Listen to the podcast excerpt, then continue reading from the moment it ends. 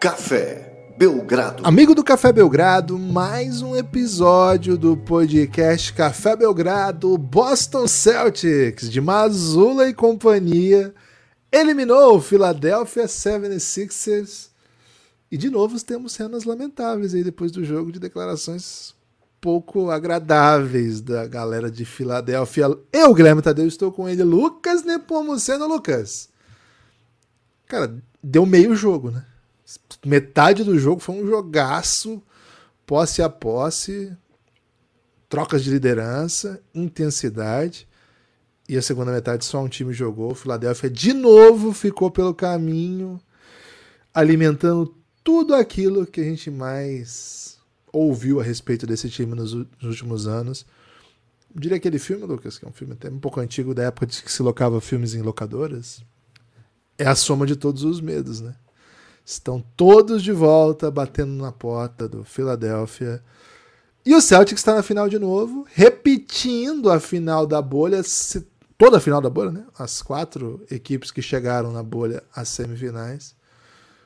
Feliz, Lucas, pelo encaminhamento aí do, do, da NBA ou ainda um pouco abalado pelos últimos acontecimentos? Tudo bem? Olá, Guilherme, olá, amigos e amigas do Café Belgrado. Hum, não tem ninguém, acho que, Guilherme, ninguém na vida tem motivo para estar tá feliz, né? Pelo amor de Deus, podia ter um final de conferência aí com oito equipes, em vez de apenas duas de cada lado, né? Porque fica muita gente de fora, Guilherme. É muito triste isso. É, não dá para ficar feliz também, porque, por exemplo, ontem à noite, meu corpo tava naquela ansiedade, né? Qual vai ser o jogo que vocês vão me proporcionar para esse domingo à noite? E não tinha nenhum mais, né? E aí, ah, mas amanhã deve ter algum jogaço, no caso hoje, né? Pô, também não tem, né? Então chegou aquele momento, Guilherme, que não é que vai perdendo o encanto da NBA. É que você perde aquele aquele pozinho mágico, sabe? Que a, que a fada joga o tempo todo, que você pode voar o tempo todo. É como se agora a Sininho tivesse mais controlada com o pozinho mágico. Só de vez em quando ela vai jogar o pozinho mágico, entendeu? Ok. Tem referência de Peter Pan? É, não muito, assim, sei do que se trata, né? Mas. Hum. Não é. Você gostou quando teve aquele Peter Pan com Robbie Williams? Que a ideia do Peter Pan é nunca crescer. Aí traz um idoso para ser o Peter Pan. Não gostei, não, Lucas. Não, Porra, gostei, gostei demais. Pô, assisti The Last of Us ontem. Finalmente aí tive hum. uma noite sem, sem entretenimento esportivo, né? Pude assistir e assim, claramente é de zumbi, né? Quem falou pra mim, ah, não é de zumbi, não. Pô, peraí. Quer enganar quem, né? Pô, se, se isso não é de zumbi, o que que é, né? É... É, mas aí que tá, Givas tem que, tem que apresentar o cenário apocalíptico no começo. Mas depois ele deixa de ser de zumbi. Tá, mas eu assisti dois episódios, é puro zumbizismo até agora, né? É. Então, peço até desculpa aí pra quem tentou me apresentar a tese que não era de zumbi. mas é claramente de zumbi. E Lucas? Envolvente? Uh... Vai voltar pro terceiro? Envolvente, vou voltar, vou voltar pro terceiro episódio, tranquilamente. Agora, Lucas, é... não havia como assim, até acho, né, que o zumbizismo ali do, do Last of Us foi um pouco diferente do zumbizismo do Philadelphia no segundo tempo, né? Porque o hum. zumbizismo do. Porque, assim, o segundo tempo, o Philadelphia foi isso, né? Foi um morto-vivo. É... Boston disparou e o Philadelphia falou: pô, foda-se, acabou essa porra de novo. Né? Tamo, tamo aqui, não. Tamo na merda. Mas perdão, hein, pelo combo de palavrões aí. Não, não é do meu feitio, mas acho que foi isso que eles disseram, né? Então foi a PUD, né, Lucas? Citei aí alguém que Boa. citou. Então, acho, acho, né? Que o morto-vivo do Filadélfia é mais parecido com o, o zumbi tradicional, né? Ah. Não, o Morto Muito Louco é dançante, né, cara? Acho que não. Cara, é mais é Walking Dead mesmo, né? Aqueles caras caem aos pedaços, assim, que te perseguem, mas meio que já foi. E acho que, de novo, a gente vê um, um caminhão de declarações desastradas né, do time. E. Cara, a impressão que dá é que a cultura é péssima, né? Cultura Kibas, vamos começar, vamos começar falando, acho que, dos vencedores, né? Que é a história dos vencedores, escrita pelos vencedores, né? Pelo menos assim que eu aprendi, né? Que depois eu quero me ater com um pouquinho mais de, de atenção aí a, as declarações. Cara, até a década de 1960, esse raciocínio procede, mas a partir da, da, década de 60 a gente teve um movimento importante na historiografia britânica, chamada New Left, que começou a pensar a historiografia bottom-up, né? A partir do ponto de vista dos vencidos, né? E aí nomes como Edward Thompson, hum. o famoso Hobsbawm, Christopher Hill e outros, né, grandes historiadores, os meus favoritos até vou dizer aqui para vocês, criaram um tipo de metodologia que olhava a historiografia desde os de baixo. Né? Essa, essa historiografia fez muito sucesso a partir dos anos 60 e boa parte do mundo passou a, a adotar esse método, que é de, de viés materialista histórico dialético. E no Brasil chegou mais ou menos nos anos 80, via Unicamp ali, e UF também, Federal Fluminense e Unicamp. Eu nasci nos anos 80, viu, Gibas? É isso, então já tinha, viu, a história dos vencidos já. Então vamos ah. começar do Filadélfia, velho, você me convenceu. Vamos é, então. Vamos começar de Filadélfia. Salve, para todos os historiadores dos vencidos aí. Tamo Chora junto. Boston, né? Chora a torcida do Boston. Vai ter que ficar até o fim. Gibas, o Filadélfia cai, né? Cai numa semifinal de conferência. Quando você olha mais ou menos assim, o landscape, né? Você olha o grande é, esquema das coisas da Conferência Leste. Você percebe assim, ah, para o Filadélfia. A gente falou isso durante a temporada, né? O Filadélfia tem que pegar a melhor campanha porque para ir além, para ir numa final de conferência, por exemplo, com a melhor campanha, você evita o confronto com Boston ou com Milwaukee, né? Então, minha aposta até lá no início da temporada era o Philadelphia vai fazer de tudo para ser a melhor campanha. É, e acho que tem um time muito bom para a temporada regular, né? E o Philadelphia foi, teve um começo muito errático, né? James Harden se machucando, é, o Maxi ficou fora um tempo, né? O Embiid também sempre perde um jogo aqui ou ali. E aí o, o, auge dessa equipe não foi nem no começo nem no fim da temporada, foi mais ou menos ali na, na metade, né, onde a equipe se, se é, estabiliz, estabilizou como a terceira força do leste. Né? Então sabia-se que para chegar na final de conferência ia ter que bater os Celtics ou o Bucks, né? Qual das duas chegasse ali naquela é, situação. Para azar do, do Philadelphia, é, ela não ficou no, nesse matchup, né? Com o Bucks, porque teria evitado os dois da mesma maneira, mas pegou o Boston, né? Ficou confronto segundo e terceiro, Boston Celtics. Eu vou dizer uma coisa, Gibas. Se me perguntam, e até me perguntaram, né? Antes da, do, desse confronto, é uma série de sete jogos? Eu ia dizer não. Celtics tem mais time, o Celtics tem mais talento e mais do que isso, o Celtics tem um matchup muito bom com o Philadelphia, né? O Celtics vem dominando esse confronto já tem um tempo, nos últimos anos é bem a favor do Boston Celtics. Né tem maneiras de jogar em transição que afetam muito a defesa de transição do Philadelphia, com Harden, com Embiid. né então acredito numa série de cinco ou seis jogos no máximo, né? Até meti uma bet. Boston Celtics menos um e meio. Tinha confiança aí de que o Celtics ia meter um 4 a 2 pelo menos, mas estava mais tendendo para um 4 a 1 Então, uma série de sete jogos na minha opinião, não é um resultado ruim para o Philadelphia é, contra, numa série contra o Boston. Se acontece no final de conferência, e assim, poxa, um, a um joguinho, né, de, de uma final de NBA, né? Dois períodos, né? Até. É. Tava no, ou, tava no pau. É, ou menos do que isso, Gibas. O time tava 3 a 2 em casa, é. faltando 5 minutos com a vantagem e a bola. Né? Então, assim, é uma equipe que chegou perto, chegou perto demais. Mas aí você, quando você vai abrir lá, sei lá, o Basketball Reference daqui a uns anos, vai ver lá, Filadélfia, segunda rodada, Filadélfia, segunda rodada, Filadélfia, segunda rodada. Né? Então, poxa, esse time não sai do canto, né? É... Acho que há uma diferença, há uma hierarquia entre as equipes Boston Celtics e Philadelphia 76ers, é, que o fato do Philadelphia ter ficado com 3 a 2 tendo a chance de jogar em casa e tendo a posse e a vantagem a 5 minutos do fim, faz com que a gente olhe com poxa, o Philadelphia perdeu essa série mais do que a gente olhe com o Philadelphia quase venceu essa série, né? E eu acho que o olhar deveria ser assim, esse outro, né? O Philadelphia quase roubou a série. Cara, ficou perto do Boston ficar fora da final de conferência Ia ser doideira, velho. O Boston não, não deveria estar fora da final de conferência com o elenco que tem, com o time que tem, com com as opções que tem. Então eu vejo menos como é, nossa, que derrota idiota do Philadelphia. Né? Não é a série contra o Atlanta, sabe? Naquela série de 2021 que o Philadelphia deveria ter vencido, tinha que ter vencido aquela série que levaria para um final de conferência contra o, o Bucks.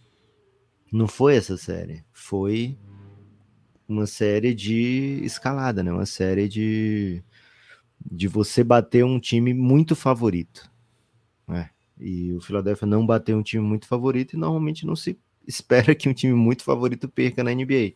Mas o Philadelphia, com as peças que teve, com a estratégia que teve, com os méritos que teve, se colocou em, em posição de vencer essa série. É, chegou bem perto de um 4 a 2 e o Tatum fazer, sei lá, os nem sei qual foi o aproveitamento dele de ontem, mas deve ter sido assim, uns 20 de 24 arremessos. E na, na reta final do outro jogo, ele acertou mais 4, né? Então o Tatum 17 acertado... de 28 ontem. Pronto. É, o Tatum ter acertado basicamente 21 arremessos em 32 tentados fez com que a gente mudasse completamente o olhar sobre a temporada do Philadelphia, né? E o Teito, antes desses 21 arremessos em 32 tentados, tinha chutado, sei lá, um de um de 13 naquele momento, 3 de 16, era uma parada bem, bem exótica, assim, né? Então, é uma, uma liga, né? Muito, todo mundo fala, né? Muita gente fala. A hit or miss league, né? Se acertou ou errou, tá ali o, a sua análise, né? Eu acho que não é bem assim, viu, Guilherme? E outra coisa, essa entrevista do Embiid que tá rolando também não é bem assim. Eu vi é... a, a, transcrição na íntegra. É, não gosto dela na íntegra também, não. Mas sim, não é o que parece a princípio. É. A transcrição na íntegra é até. Faz, acho que faz mais juiz ao que ele disse de fato e faz menos juiz ao que ele falou, sabe? Porque quando você escuta, vê alguém falando, isso também contribui para o que está sendo dito, né? Se você só lê, muitas vezes claro, você não claro. tem a entonação, você não tem a ideia do que está sendo dito, né? É, então, Guilherme, quer falar alguma coisa do Philadelphia dentro de quadro, da série como um todo, antes da gente partir para o caso Embiid? Cara, acho que você está sendo leniente com o que aconteceu okay. na série. Porque, sim, concordo, e a gente tem dito aqui ao longo do ano da força do Celtics, e tenho defendido que a torcida do, do Boston tem má vontade com o Mazula, porque ele é um pouco insuportávelzinho, mas acho que ele fez um bom trabalho. Acho que ele é até mais do que um pouco, viu, Gibbs? Acho que ele é mais bem insuportávelzinho. Cara, ele é severamente insuportávelzinho, assim. Talvez seja um dos técnicos mais insuportáveis da NBA, assim. É meio, assim, não dá pra assistir uma entrevista dele inteira sem você ficar com raiva dele. Assim, é curioso, mesmo quando ele vence, né? Quando ele perde também, mas quando ele vence mais. Enfim, mas acho que há uma má vontade, porque é o primeiro ano, enfim. Mas aquele jogo 5, o Philadelphia sentiu a possibilidade de, um, de uma virada na série. A gente tinha comentado que era uma vitória fora de contexto para a série. Porque o desenho da série estava o Boston jogando muito mais.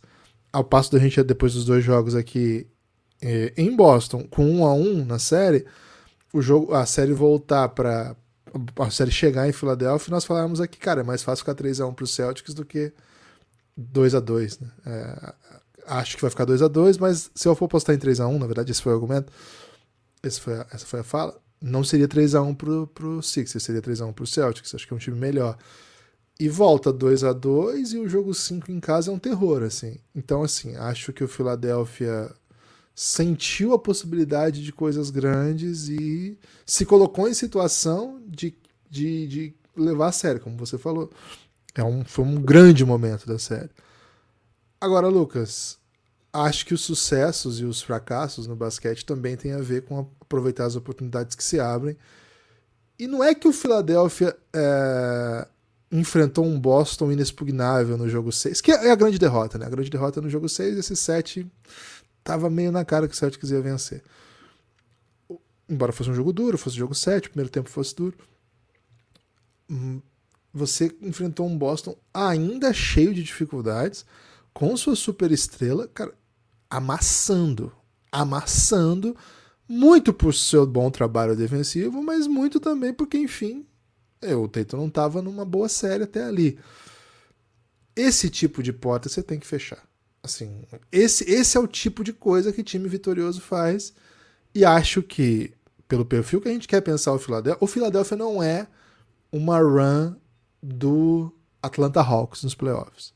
O Philadelphia não é uma run do OKC o ano que vem. O OKC o ano que vem vai estar no playoff e fazer uma run. E se acontecer uma coisa dessa, pô, pô quase, hein? Pois foi legal. Não, não, o Philadelphia traz, traz muito esqueleto no armário. Traz muita história para contar, sabe? E acho que, ainda que tenha sido de todas as últimas aí, uma das que menos você pode sinalizar como vergonha, vamos dizer assim, a, a leitura que se faz das coisas não é só o, a racionalidade que se impõe diante do acontecido em si. A gente tá vendo o que as equipes da NBA estão fazendo, cara. A gente acabou de ver o que o Phoenix Suns fez. Gente acabou de ver o que um monte de time fez, na verdade. Não é só o Phoenix Suns, né? Toronto fez, Milwaukee fez. Tem motivos racionais para tudo que aconteceu com esses times. Mas tem algumas coisas que são extra-quadra, tem algumas coisas que são de momento, tem algumas coisas que são de intuição, tem algumas coisas que são de pressão natural, que tornam o que aconteceu, cara, acho que definitivo. Não acho que tenha como voltar do que aconteceu. Não acho, porque é um ano mais do James Harden. Talvez tenhamos lidar, acabamos de lidar com o maior ano da carreira do Embiid. Não sei se ele vai conseguir repetir um ano como ele fez. E acho que o técnico do Philadelphia 76ers não vai ter outra oportunidade de fazer o que fez. Acho que, se mesmo que ele continuar por lá, acho que ele perdeu uma janela de oportunidade para sua carreira, para a franquia sabe que o Daryl Morey é um amigo do Café Belgrado, né? Daryl, você sabe que não dá mais. Você sabe que você precisa fazer alguma coisa com relação a isso. Lucas, acho que é mais um que vai rodar. E tem se falado muito sobre o que vai ser a carreira do Harden. Tem um rumor que, cara, tá muita gente abraçando que ele pode ir para Houston. É um rumor sério, não é um rumor de, desses que o pessoal solta. Acho que a gente vai ter um outro Philadelphia no próximo ano, não sei qual a característica. Claro que vai ter o Embiid no centro, acho que vai ter o Maxi. Acho que vai ter que ter o Tobias, porque ninguém vai abraçar o contrato do Tobias. Mas acho que a gente vai ver outro time, outra história, outra trajetória. É, acho que é uma, é uma, uma pancada. Não o jogo 7. O jogo 7 perder em Boston pro Boston, beleza. Mas acho que é uma pancada da qual você não sabe muito bem para onde ir, né? Acho que aquela, aquela pancada, você vai chegar no training camp com a mesma galera, com o mesmo técnico, com o mesmo core. Hum. E aí, galera, né? Beleza, vamos lá. Esse, aí tem aquelas frases do Doc Rivers, né? Que até o Botafogo colou no. O Botafogo tá dando certo, né? Se bem que perdeu pro Goiás também. Mas enfim. Não sei. Tendo a achar que é mais um aí na, na dança das cadeiras, viu, Lucas? É, não me surpreenderia, viu, Gibas? Como você falou, e como o Monte Williams falou, né? É assim que tá o negócio atualmente, né? É, é esse tipo de, de situação que, que se convive. E a gente lembra que o Doc, já falamos isso algumas vezes, né? O Doc Rivers não é um técnico do Daryl Morey, né? O Daryl Morey chega é, não faz e já nem tinha, sentido. já tinha o Doc Rivers lá, né? É, é, um técnico que o Embiid curte, é um técnico que o mundo da NBA inteiro curte, né? Todos os atletas amam Doc Rivers de qualquer franquia. É, então, assim, ele é um cara super respeitado, super querido é, e um líder, né? Muitas vezes um líder é, dentro do, do, mundo da NBA. Dito isso, Guilherme, é o, é o, técnico que acumula mais derrotas em situação de playoff, assim, sabe? Derrotas doloridas, derrotas é, viradas tomadas, enfim. É um cara que, como você falou, né, tem muita uma bagagem muito grande, né? E aí essa bagagem se junta com a bagagem do processo e fica difícil aí até para as melhores companhias aéreas lidarem com isso, viu, Guilherme? É... Acho que tem, tem que levar em conta o passado, sim, mas tem que ter noção também do, do presente, né? Não pode perder vista, não pode perder de vista que o Philadelphia estava pertinho de passar, né? E eu não sei se isso é bom ou se isso é ruim, né? Vai que é, sei lá, perde o jogo 5 fora, vence o jogo 6 em casa, perde o jogo 7, talvez fosse uma normalidade maior, digamos assim, né? Mas você ter criado as oportunidades de vencer e aí não ter vencido acaba dando um, gostinho é, pior, né? Fica mais amargo. E essa amargura se transportou, né, para a coletiva do Embiid pós-jogo.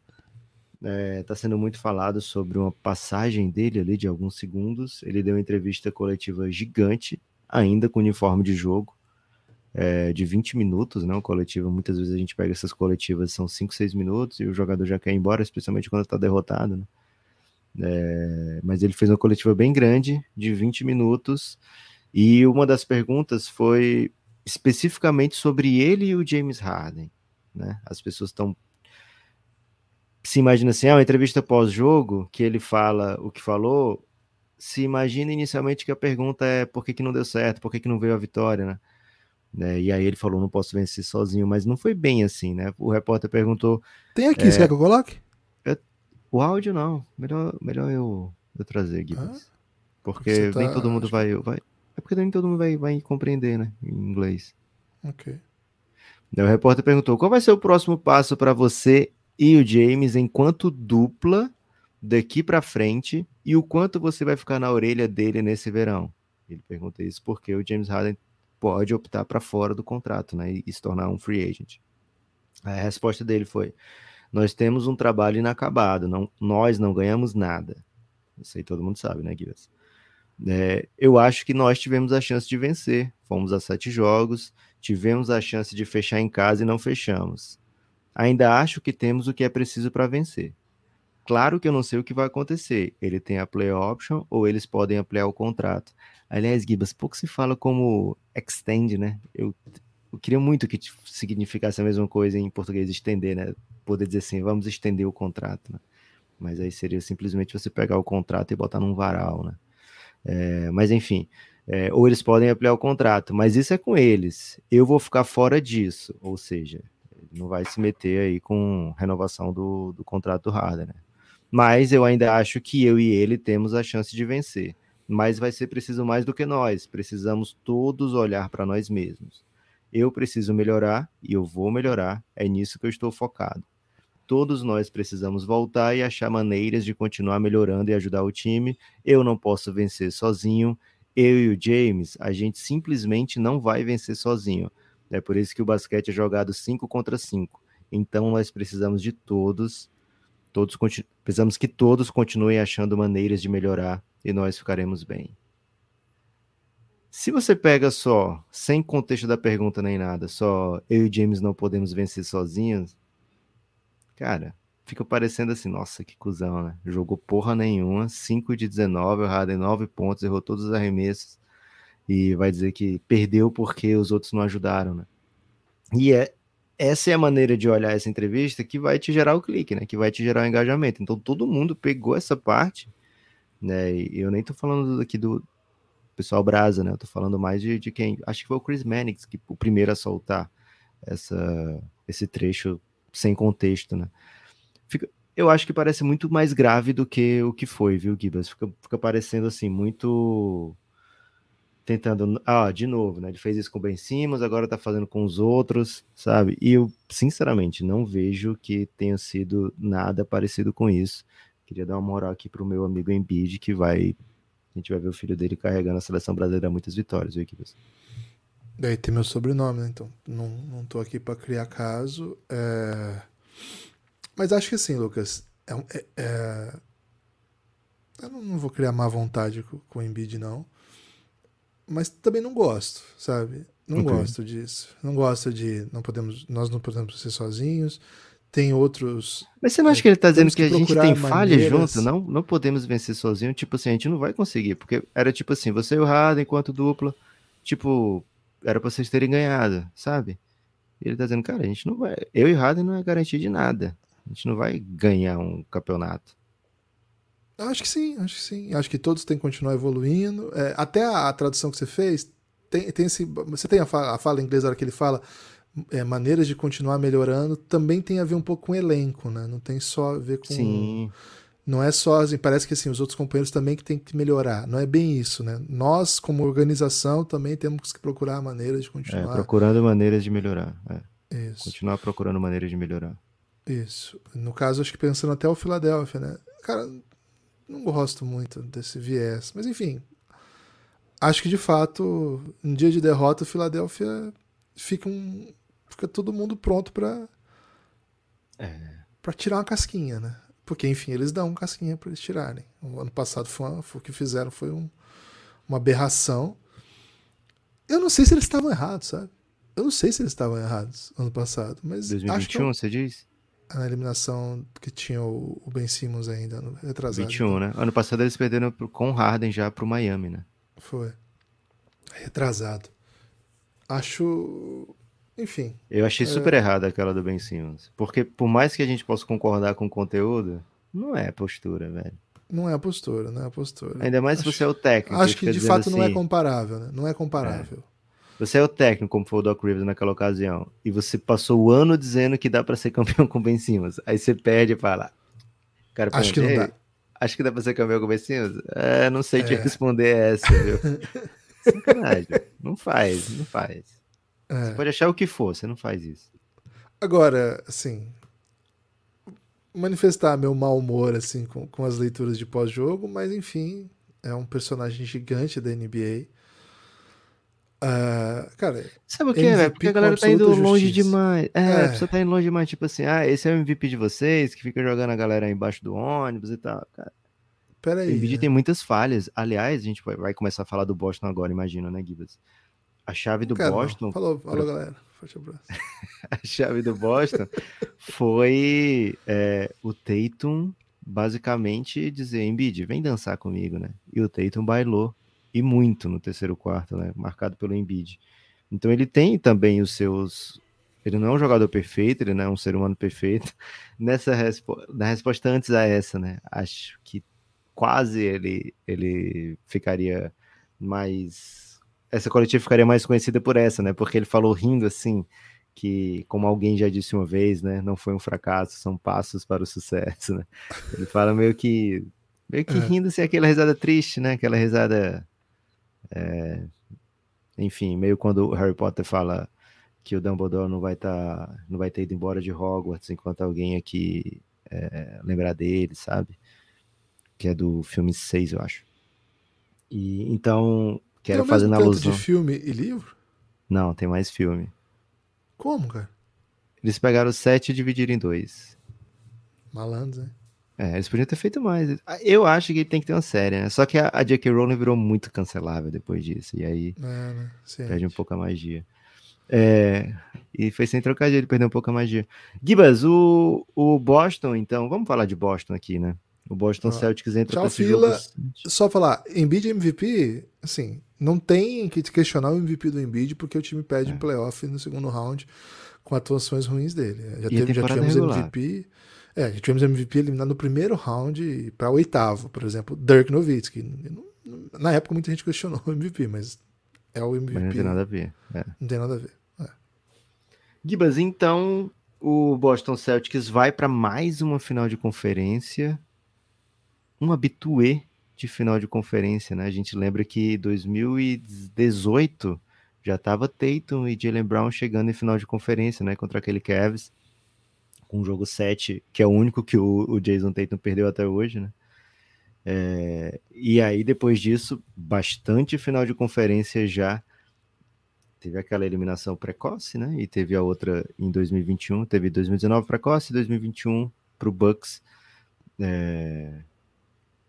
Que tu- acho que tudo bem, né? Se perder para o Bucks campeão, mas nos outros anos, desde de lá para cá, sempre final de conferência, né? Mostra que essa dupla JJ e é algo que a gente sente já há bastante tempo, né? Que a liga é dos wings, né? E você ter uma dupla dessa, capaz de alternar, né? Você poder jogar ofensivamente através dos dois, defensivamente os dois defendem muito, né? O, o intensidade maior, ou o, o Jalen Brown é melhor num contra um, o Tatum o melhor time, é, assim, team player na defesa, né? Mas O Jalen Brown às vezes erra uma cobertura ou outra, mas num contra um é, é muito, muito forte.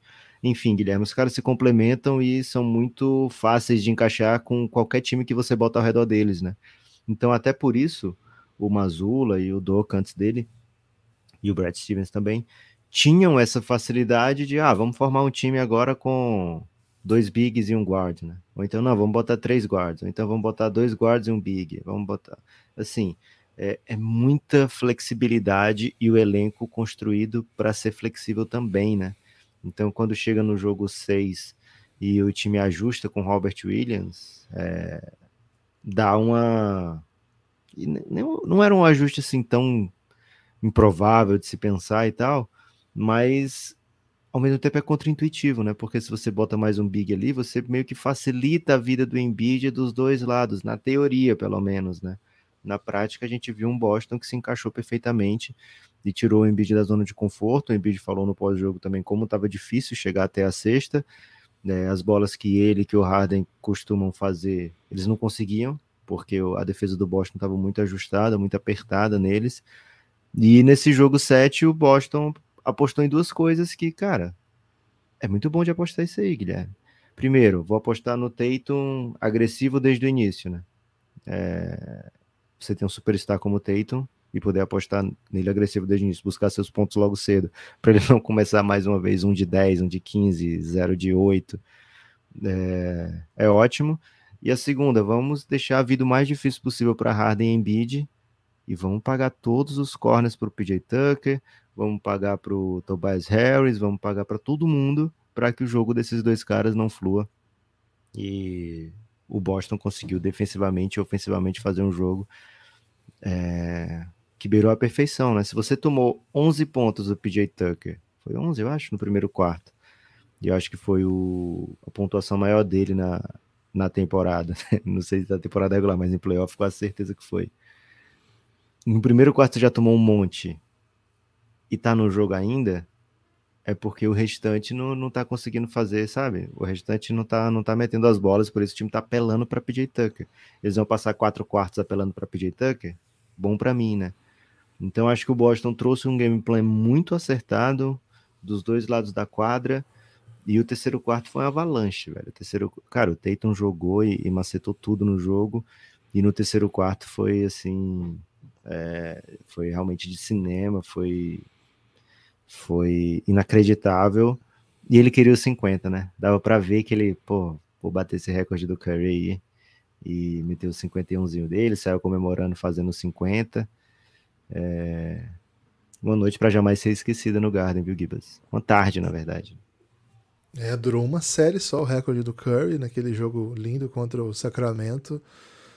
50 pontos em um jogo 7 Tatum, mais uma, mais uma atuação memorável né, de Jason Tatum em jogos grandes. É um jogador que recebe algumas críticas por instabilidade, mas acho que até pelo modelo de jogo do Boston Celtics, né, ele acaba tendo um tipo de volume, uma pressão para criar desde o zero que não é exatamente tradicional da sua posição, até eu vou dizer, né? Acho que jogadores como ele não existe, né? Na verdade, não existe jogadores como o Tatum, né? Acho que é um jogador bem único, assim, um jogador que joga na 3 ou na 4, mas é um principal criador que defende jogadores de alto de alta intensidade faz boas leituras, faz bons passes, né? Um cara que alimenta o time do Boston, né? Um cara que cria e a partir dele começa a criar as vantagens. E muitas vezes a conclusão também vai para suas mãos. No jogo de ontem, mais uma vez, foi o jogador que mais chutou. E ontem não precisou que o Jalen fosse o que mais chutasse, porque todas as bolas do Tatum estavam caindo, mas acho que os dois se complementam muito. E isso é muito mérito de um tipo de jogo que o Boston pratica e que, na verdade, assim, parece um pouco tendência, mas ninguém tem peças para fazer, né? Todo mundo adoraria ter dois jogadores que são two-way. Talvez só o Clippers teria condição de fazer isso, mas eles nunca estão saudáveis, né? O Kawhi e o Paul George. Mas de resto, acho que boa parte das equipes sequer tem um desses, né? Ter dois, então, é, é um sonho que possam alternar a posição 3, 4 e, e defender e atacar com, com qualidade.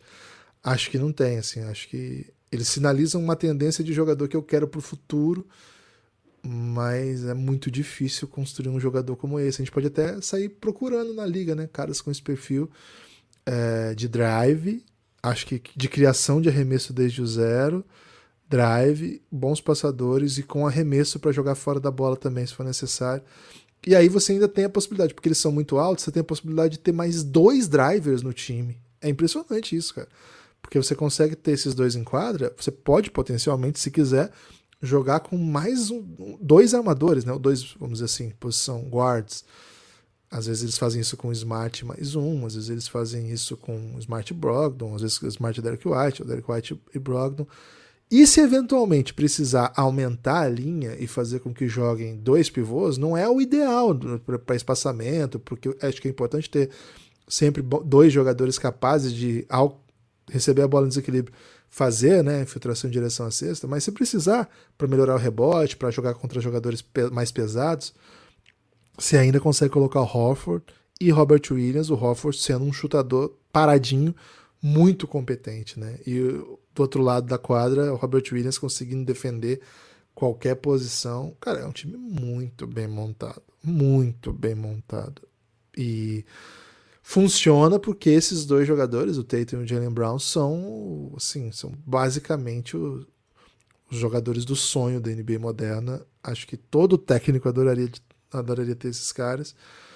E é um equilíbrio complexo, né? Porque de fato você tem que sentir um pouco as nuances do jogo, quem que tá melhor, quem que vai ser o criador. Tem uma certa hierarquia geral que se pensa que o Tatum é mais jogador que o Jalen Brown, por coisas como ele é capaz de fazer ofensivamente. E assim, em geral, os jogadores que são mais, mais capazes ofensivamente são aqueles que recebem os maiores louros, é da liga, é assim que funciona. Então é um equilíbrio um pouquinho difícil, a gente, a gente sente assim meio que no ar um clima meio não é hostil a palavra, mas um, um pouquinho um pouquinho tenso assim, não, não é uma coisa assim normal assim, são, são dois são dois alfas, né? São dois alfas.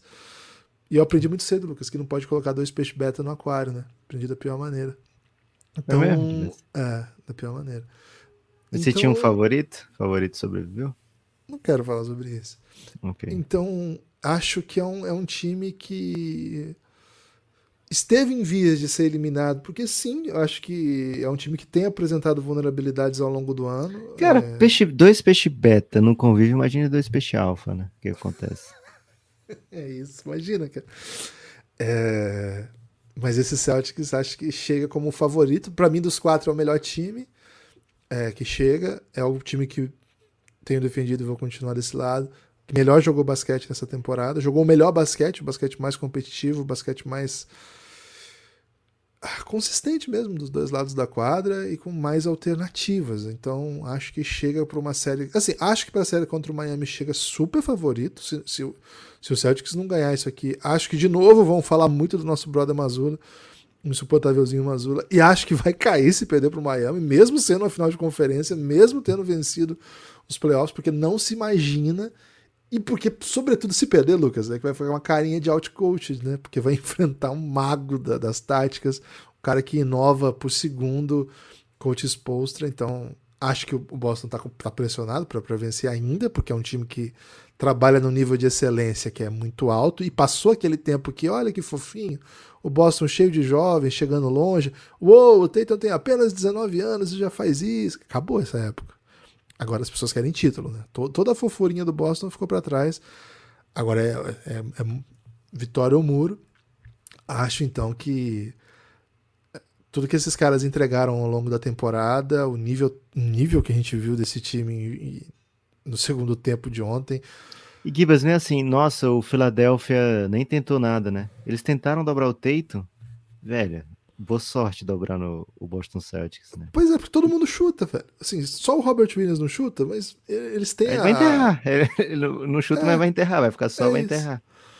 Boa sorte dobrando o Tate. Então, é... por isso que eu digo, velho, levar para sete jogos e ter tido uma chance de levar no jogo seis não é, não é mau negócio, né? É porque de lá para cá tudo deu muito errado para o Philadelphia, mas poderia ter por, por pouca coisa. E assim, eu, como torcedor do Phoenix Suns, eu entendo muito e, e fico sempre pensando muito assim, no, porra, mas se isso aqui tivesse sido diferente, hein? É, então, eu consigo ver o lado, assim, sabe, aquele lado de, poxa, mas ficou tão perto de, de dar certo, né? e por, por não ter dado certo aqui, aquilo ali, né, aquele momento do, do efeito borboleta, tudo desencadeou e deu muito errado, né? Você então... quer um, um momentinho do efeito borboleta que ontem deu muito certo pro Boston, Lucas? Eu acho que a gente precisa falar pelo menos isso, porque foi uma coisa que a gente falou ao longo de toda a série. Ah. Marcos Smart, sete arremessinhos, Lucas. Eu tô muito em paz com o Marcos Smart só chutando sete vezes a bola. Cara, se o Marcos Smart não chutar mais de dez vezes a bola pro jogo, tá muito legal. Não é assim, tá livre e chuta. Mas não são assim os arremessos do Marcos Smart. Né? Geralmente é o Marcos Smart tentando ser o, o terceiro, né? Assim, temos dois Sim. criadores, eu sou o terceiro, que muitas vezes ele é até o segundo, é, porque ele atropela algum outro dos criadores. Cara, é muito bom o Marcos Smart ser mais um, sabe? Ontem ele foi o quarto, o Michael Brogdon teve mais, até pelas situações que a gente comentou aqui, né? O Michael Brogdon é um cara que joga no spot-up e também chuta em transição, né? Ele tem um chute chegando, que porra, é muito difícil de marcar é. também. Então, pô. Acho que foi muito deliberado o Tatum falar assim: peraí, que esse jogo aqui eu vou desde o início, né? Vou desde o início. E assim, foi um negócio que ele foi dando fazia. certo, né? Não, tinha um negócio que ele não fazia ponto nessa série no primeiro quarto, né? Daí ele, é. pô, vou fazer logo um ponto aqui. Começou. acho que a primeira jogada ele dá um corte, acho que é no próprio Embiid mesmo. E, cara, assim, o Philadelphia não tinha plano para o. Assim, trocou Embiid no Tatum, Tatum contra um, deu um corte assim, como se fosse um cone e dá uma enterrada. Acho que é o primeiro, primeiro, primeiro ponto do Sim. Tatum no jogo. Você fala assim, que isso, cara? Vai ser assim então, né? E não foi bem assim, mas foi meio que isso. E teve outro momento de efeito borboleta também, Gibas, um, um drive bem assim, que o Harden sempre faz aquele ponto, né? Ele não só perdeu a bola, como ele acaba dando uma cotovelada no Jalen Brown. Então, assim, deixa de fazer dois pontos é, comete um flagrante, aí são dois pontos de graça para o Boston, e o Boston ainda faz mais dois pontos, né? né na, porque é, é dois pontos e a posse. Então foi um, um, swing aí de seis pontos, basicamente, nessa jogada. No momento que o Philadelphia tinha liderança. Teve aquela outra cena lamentável do Niang segurando o Jalen Brown num contra-ataque. Né? Caraca, né? velho. É... Você viu que teve soco no pênis nesse lance? Então, pois é. Pouco se fala, né? Fala assim, segurou o joelho, mas espera aí, né? Começou segurando um pouco mais em cima, né? E aí foi escorregando. Talvez até o aonde o, o Niang pegou primeiro tenha sido o motivo aí do, do Jalen Brown. Pera aí também, né? Pera aí também. Não pode ser assim, meu povo. É... E assim, até o lance até acho que o Jalen Brown acaba levando a técnica porque ficou meio de um pezinho na consciência da arbitragem, porque ele puxa o James Harden nesse lance, aí o juiz deixa o jogo correr porque é jogo 7, né? Foda-se. Aí a bola vai sair, ele evita a saída, né? E aí o Niang dá uma segurada para ele não, não correr pro ataque, né? É... Mas assim, são pequenos lances que naquele momento fizeram a diferença, mas que no grande esquema das coisas, acho que para esse jogo 7 tava meio, sabe, o Boston vinha mais preparado, vinha com um, com mais opções e vinha. É, como é que eu posso dizer, Gibas? Um plano de jogo que estava super encaixado, né? O plano de jogo do, do, Boston basicamente deixava o Philadelphia dependendo de PJ Tucker, meter bolas. Uma coisa que deu muito certo no primeiro tempo também era o Tobias chegar agredindo, né? O Tobias fazendo uma transição muito rápida, porque a defesa de de 5 contra 5 do Boston não estava dando nada, né, pro Harden nem pro, pro Embiid, então o Tobias vinha, agredia, fazia um pontinho rápido ali, né, então esse começo de jogo o Philadelphia encontrou apenas isso aí para atacar, no terceiro quarto basicamente o Boston meteu todas as bolas, né, tanto o Tatum, que ele começou convidando o Embiid para fora e aí fazia agressivamente o drive, depois quando o Embiid dava um pouquinho de espaço ele chutava a bola de três que estava caindo, e aí quando o Philadelphia começou a dobrar é, boa noite, né? Adeus. Todo mundo começou a meter bola também. E foi um terceiro quarto. Cara, um dos. Foi meio que o segundo quarto do Denver contra o Suns, assim, sabe? Foi um 33 a 10 que você sentiu até, sei lá, mais do que isso. Foi tipo um 50 a 0 a impressão que tinha naquele momento. O jogo estava empatado em 55, aliás, foi o último tweet do Philadelphia 76 até agora, viu, Guilherme? Era tipo assim, no intervalo, aí 55, 52. De lá para cá, morreu o estagiário do Philadelphia, basicamente, então perdeu acesso aí a, a conta, né? Que tá até agora, tá no intervalo o jogo lá no Twitter do Philadelphia, viu, Gibbs? Excelente, excelente. Lucas, queria pedir aí para quem tá ouvindo aí para apoiar o Café Belgrado, hein? Gostas do Belgradão? Gostas de um podzinho de basquete? Aceitarias que esse projeto acabasse? Assim, sumisse, nunca mais tivesse um podzinho nos seus ouvidos? Eu não aceitaria, Guibas. Então faz alguma coisa, né? O Lucas faz, ele diariamente vem aqui grava, então você também pode fazer alguma coisa, hein?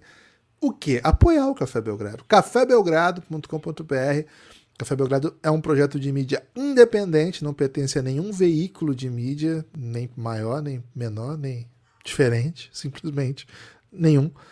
O Café Belgrado é um projeto meu e do Lucas e a gente faz tudo. A gente prepara, produz, grava, edita, distribui, divulga e outras coisas que eu nem sei mais, né? Fui falando as coisas que eu lembro que eu faço no dia a dia, mas certamente tem outras coisas aí que a gente vai fazendo no caminho. E para sustentar esse projeto, você pode assinar os nossos conteúdos exclusivos para apoiadores.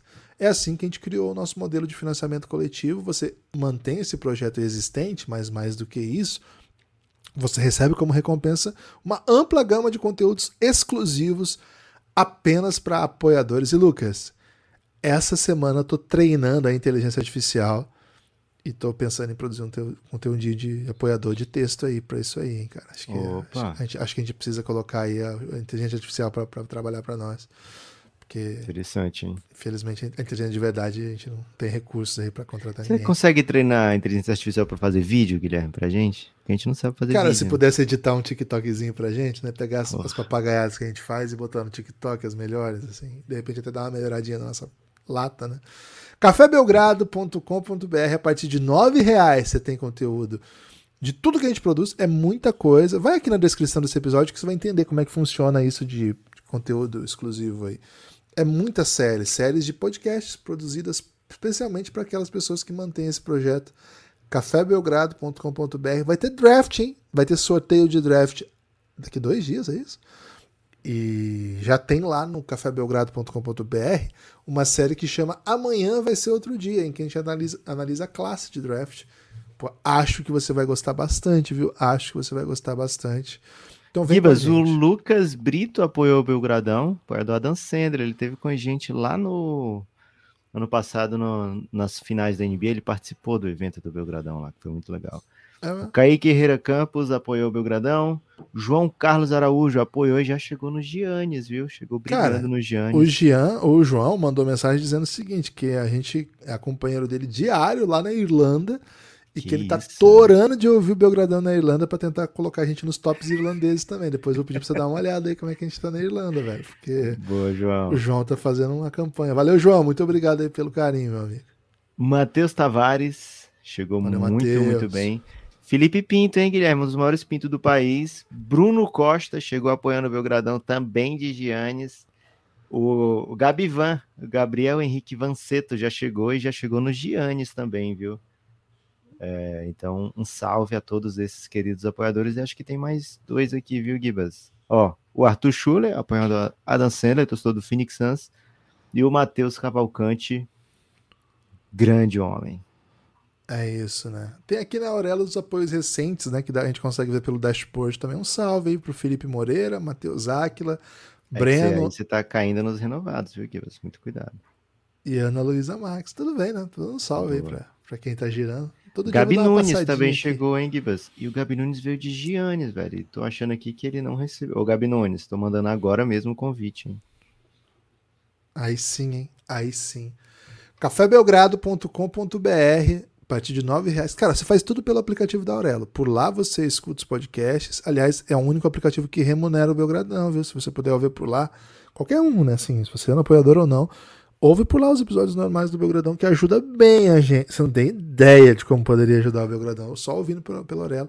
Mas assim, entra no cafébelgrado.com.br que você vai ser direcionado para o nosso site dentro da Aurelo. Por lá você desbloqueia os, os episódios apoiando, pode ser Pix, pode ser cartão. Por lá você assina tudo, fica, de- fica aí por dentro de tudo que você precisa. Valeu? Forte abraço a todos os nossos apoiadores, hein, Lucas? Lucas, tem destaque final? Ai, ai, ai, hein, Gibas? Por onde começar, por onde começar, ou por onde terminar, no caso, né? Acho que o meu destaque final vai para Hum, os episódios de Está preview. Ah, eu tô pensando aqui que eu posso mandar um destaque final, que vai ficar para sempre no coração do nosso ouvinte, né?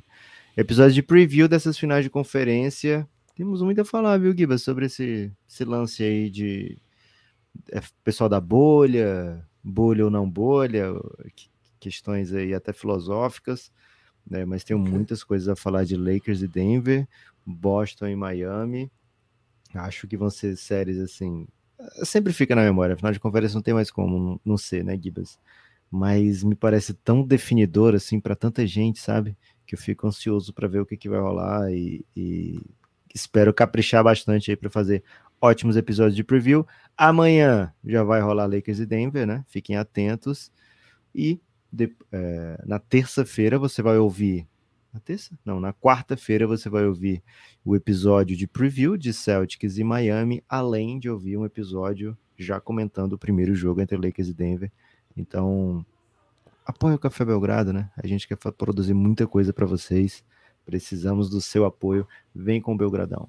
Tem destaque final, é isso. Meu destaque final são os primeiros Cabuloso? jogos. Cara, eu sou um grande fã do Pepa, né? Porra. Maluco, velho. Cara, o Pepa. Eu só queria que mim, o pessoal chamasse ele de Papai Pig, já começasse a chamar de Papai Pig. Porra. Cara, sou um grande fã dele, velho. Sou um grande fã dele. Impressionante, né? Se você olha o elenco do Cruzeiro e vê o futebol que o Cruzeiro tá jogando, velho. É. Gibas, e o, o Luiz Castro, né, que você elogiou durante toda a Copa do Mundo, e as pessoas falavam assim, ah, Botafogo não ganha nada, e agora o Fogão, sinistro, hein? É, Perdeu problema... só porque a derrota é para comprovar a tese. Steps, né? Steps to, a, a, a, exceção que comprova a regra, né? Que Isso. É Cara, o lance do, do, Rui, do Rui Castro, não, do Luiz Castro, é que ele... Depois eu queria que você falasse do lance do Rui Castro qualquer dia desse também. Cara, o Estrela Solitária, o livro do Garrincha é Rui Castro. Okay. É, eu tenho um livro do, sobre o Flamengo que ele escreveu também. Nem sei onde está mais. É, ele escreve bem, cara. É, cara, o lance do Luiz Castro é o seguinte: ele era, ele, ele era melhor da entrevista do que o time do Botafogo jogava. Agora ele conseguiu alcançar a qualidade nos dois, né? O que é ótimo, né? Porque seria, seria uma coisa que o Luxemburgo tem conseguido, né? Que as entrevistas sejam tão ruins quanto o jogo do Corinthians, né? então, assim, esse equilíbrio, né? Assim, essa, que o time seja tão ruim quanto o técnico da entrevista, ou tão bom, assim, que mostra essa, esse, essa continuidade, né? Essa coerência, a palavra que eu estava procurando. O Luiz Castro conseguiu, o já conseguiu bem antes, né? As entrevistas dele já são horrorosas e agora o, o futebol é, assol, ah, cara, é assolador. Assim, é um negócio assim. Cara, de verdade, ontem o, o Tricas, né, o São Paulo, ele não quis ganhar do Corinthians por respeito, né? Porque assim. Algumas coisas tem que, tem que ter tradição, né? Cara, o São Paulo fez o Corinthians assim. Parecia que o São Paulo era o City e o Corinthians era o Wolverhampton, assim, sabe? Caraca. São Paulo massacrou. São Paulo não fez gol, velho. Não fez gol, mas o resto fez. E o Corinthians, cara, tá, tá assim, tá um desastre, um São Paulo vai trazer Alexandre Pata, hein? Acho que o Corinthians vai cair, viu, velho? Tô achando que o Corinthians vai cair. Que isso, cara? Tô achando, velho. E beleza, vou assistir joguinho de sexta-feira, vamos ganhar alguns jogos, vamos perder outros. Acho que vamos subir, vai ser um ano sabático aí de, de sofrimento e expectativa, né? Então, salve aí pra todos os corintianos. Mas, cara, tô achando que se a gente não demitir o Luxo amanhã. Cara, o problema é o seguinte, né? Tem não, agora. Foi um, foi um sufoco pra achar o técnico. É, esse é o problema. Porque se seguir, se seguir essa linha, o próximo é o Candinho, né? Se você continuar o caminho que o Corinthians tá, tá, tá tocando. Porque assim, o. O Corinthians vai ter agora Flamengo, vai ter Fluminense, Atlético Mineiro na Copa do Brasil e Argentino Júnior na Libertadores. Cara, Caraca. só assim, aos técnicos, né? São Paulo, Diniz, Kudê e o Milito. Cara, cara, todos eles vão fazer. Porque o Luxemburgo, coitado, velho. Ele não tem ideia do que ele tá fazendo, velho. Ele não tem a menor noção mais. Ah, velho. Mas enfim. Cara, toda, toda coletiva é as pessoas perguntam se tá apontado pro céu, velho. Só pois o... é, velho. A galera quer, até quer, quer produzir meme, né? Agora sim, o meu destaque final é sobre o NBB. Que vitória do São Paulo no Rio de Janeiro, né? Que vitória. Avisamos, né? Que era uma boa bet é... pegar o São Paulo mais oito. São Paulo é massa, né? Pô, o São Paulo é um time muito forte, né, velho? Ô, e o Marquinhos, velho, ele curtiu a foto do, que eu postei do Francisco, né? Então, porra. Caraca. Cara, isso aí faz com que a gente tenha ainda mais simpatia pelo São Paulo, né? Maluco. É o primeiro jogador é. de NBA que curtiu a foto do Francisco, Gibbons? Cara, tranquilamente, né? De NBA, tranquilamente. De NBB teve alguns já, mas de NBA, certamente, acho que, acho que não teve outro, não, viu, velho? Mas vai ter então, muito no futuro, viu? Quando mas como é craque, né, velho? Como joga o Marquinhos tá. É. Porra, cara, que, que, como joga, ele acabou saindo antes. E no final do jogo, até quem foi decisivo foi o Chamel, que fazia dois anos que não jogava, mas, cara, uma atuação assim do Coelho, do Elinho. Cara, o, o, São Paulo dominou. Betinho, né? Betinho, nosso amigo Betinho, grande atuação também. Agora, o que jogou o Bennett, velho, foi brincadeira. Sério mesmo. Melhor jogador em quadra. Contra um timaço como esse do Flamengo, o Bennett foi assim. Claramente o melhor jogador em quadra. Dos dois lados. Impressionante. Agora o São Paulo tem a chance de jogar em seus domínios, né? Dois é, jogos tem em jogo casa. Dois, hoje tem jogo 2 Sport TV. De novo, né? A série inteira vai passar no Sport TV. Fica o convite para que as Oito pessoas vejam. Noite, né? Acho que hoje vai dar Mengão, viu, Gibas? Cara, é possível. É bem possível que dê hoje. É, acho que é o favorito da série, mas assim, costas na parede, né? E no sábado, pô, o Minas. Minas não é unifacista, né? Então, Franca passou por cima mesmo. Apesar do, do Minas ter um ótimo time, o Franca é, é um negócio. Cara, existe uma chance real de Franca varrer essa e a final, viu? É uma chance real. Não, não vai surpreender ninguém se acontecer isso, não, viu? Eu acho que é um time muito acima dos demais, né? Mas é isso. Valeu! Não vamos falar mais de futebol aqui no Belgradão, não, porque senão o pessoal dá quatro estrelas. Forte abraço.